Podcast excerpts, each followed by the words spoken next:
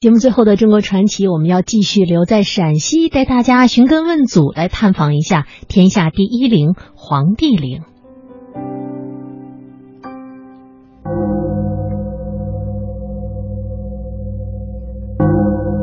华夏儿女汇聚乔山居水，恭祭我始祖轩辕黄帝之名。曰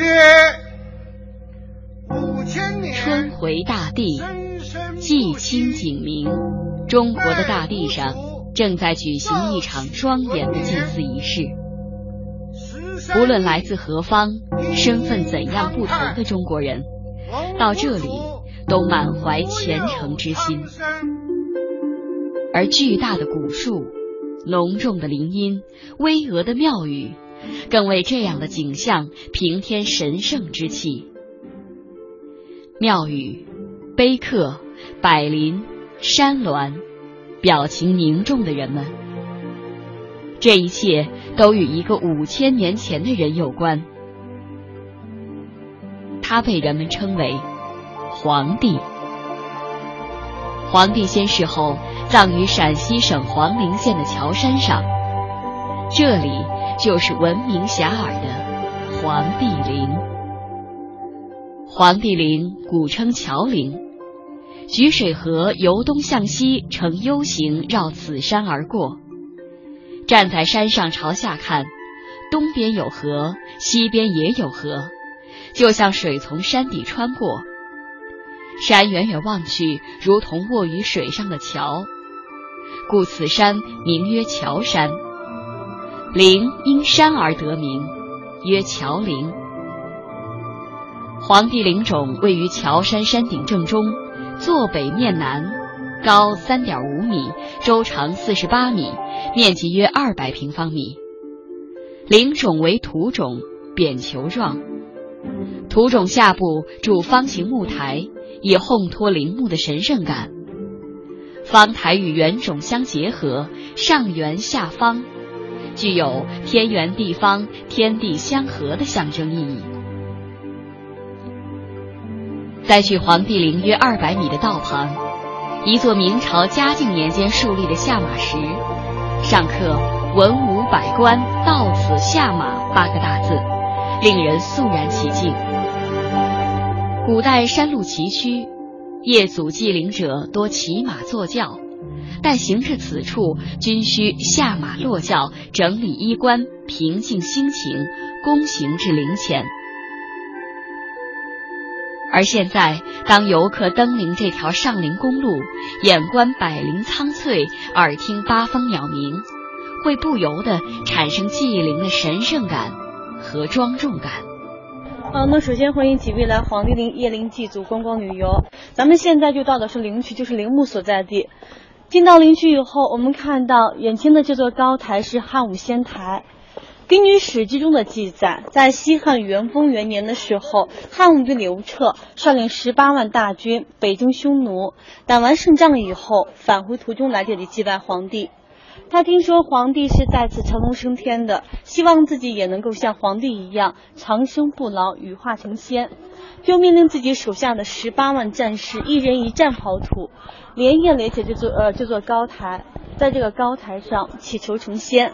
那当然，汉武帝的愿望并未如其所愿羽化成仙，却留下了十八万大军祭皇帝的历史佳话和历史遗迹汉武仙台，以供后人凭吊怀古。现在我们经过的这道门叫灵星门，据说穿越此门可以保佑来年风调雨顺、五谷丰登。经过灵星门以后，就来到陵园内。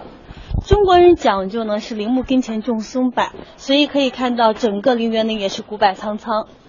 这座山上的柏树一共是八万多棵。我们看到像这些挂有红色牌子标志的，都是千年古柏。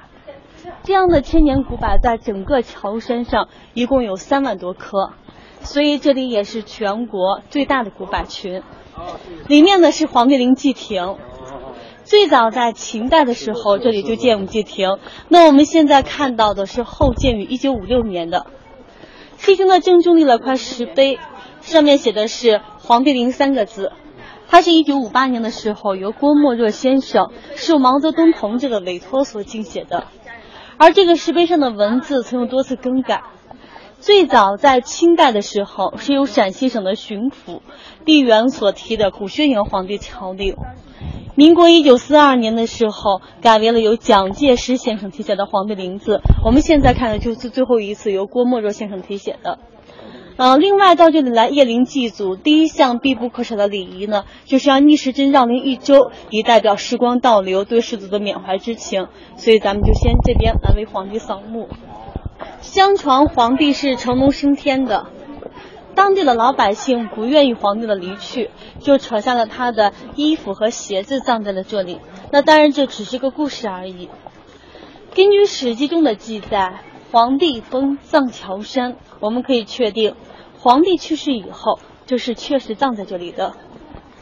那咱们现在看到后面用青砖围起来的这个，就是皇帝的陵冢。在陵冢上立了块碑，上面写的是“乔山龙玉”四个字。他的意思是说，皇帝是在此成龙升天的，这座山就叫乔山。因为皇帝是生活在距今五千多年前的新石器时代，当时的生产力水平是特别落后的。所以我们可以看到，它这个陵冢的规模并不是很大，而是显得古朴庄重。皇帝陵冢被国务院公布为是古墓葬第一号，排名第二的是山东的孔庙，就孔子的陵墓。三号是秦始皇陵，四号是汉武帝刘彻的茂陵，五号是乾陵，就是武则天和李治的合葬墓。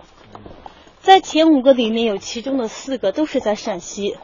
所以人们常会说是陕西的黄土埋皇帝，那这里就被誉为是天下第一陵。在汉武帝以前，乔山皇帝陵就已经存在了。《史记·孝武本纪》记载，汉武帝刘彻北巡朔方，勒兵十余万还，即皇帝冢乔山。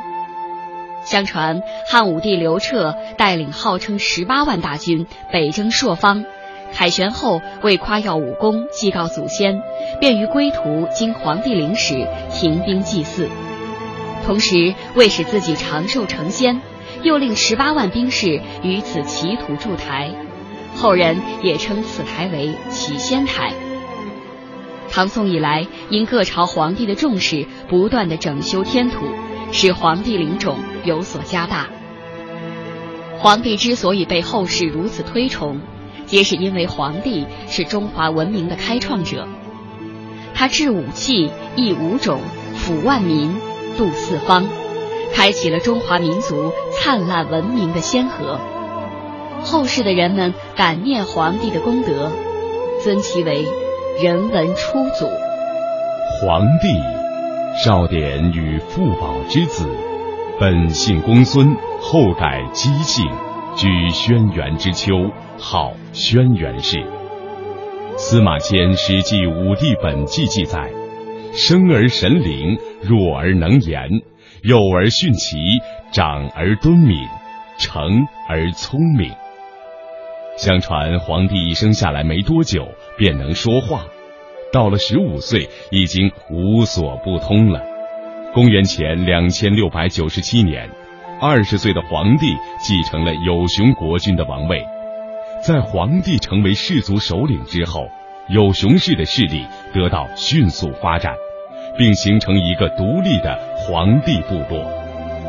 皇帝部落在从积水向东发展的过程中，继承了神农以来的农业生产经验，将原始农业发展到高度繁荣阶段，使本部落迅速发展壮大。炎帝神农氏管制后期。中原各部族互相攻伐，战乱不止，皇帝便乘势而起，打败不同的部族，其余部族的首领亦纷纷归附，于是形成炎帝、黄帝、蚩尤人鼎足而立的局面。黄帝居中原，炎帝在西方，蚩尤居东方。最后，黄帝擒杀了蚩尤，获得胜利，统一了中原各部落。战后，黄帝在泰山之巅会合天下诸部落，举行了隆重的封禅仪式，告祭天地。也由此建立了中国历史上最早的民族共同体——华夏族。黄帝时代一系列创造发明具有划时代的意义，标志着中国历史开始进入文明时代。皇帝使用多种农具播种五谷，务农采桑，圈养家畜，发展种植业和畜牧业，制造舟车，改进弓箭，是物质的开创。皇帝创立文字，绘制图画，制定历法。确定算术，协和音律，是文明的开创。皇帝设官治民，划分等级，建立财产制度，区别尊卑，制定礼乐，设置官制，提倡嫁娶，规定婚丧，是制度的开创。因此，司马迁赞颂皇帝有制武器、以五种、抚万民、度四方之功德。黄帝时代结束了大规模的远古战争，结束了混沌蛮荒，使中国进入文明时代之时。黄帝也因此成为中华民族的人文初祖。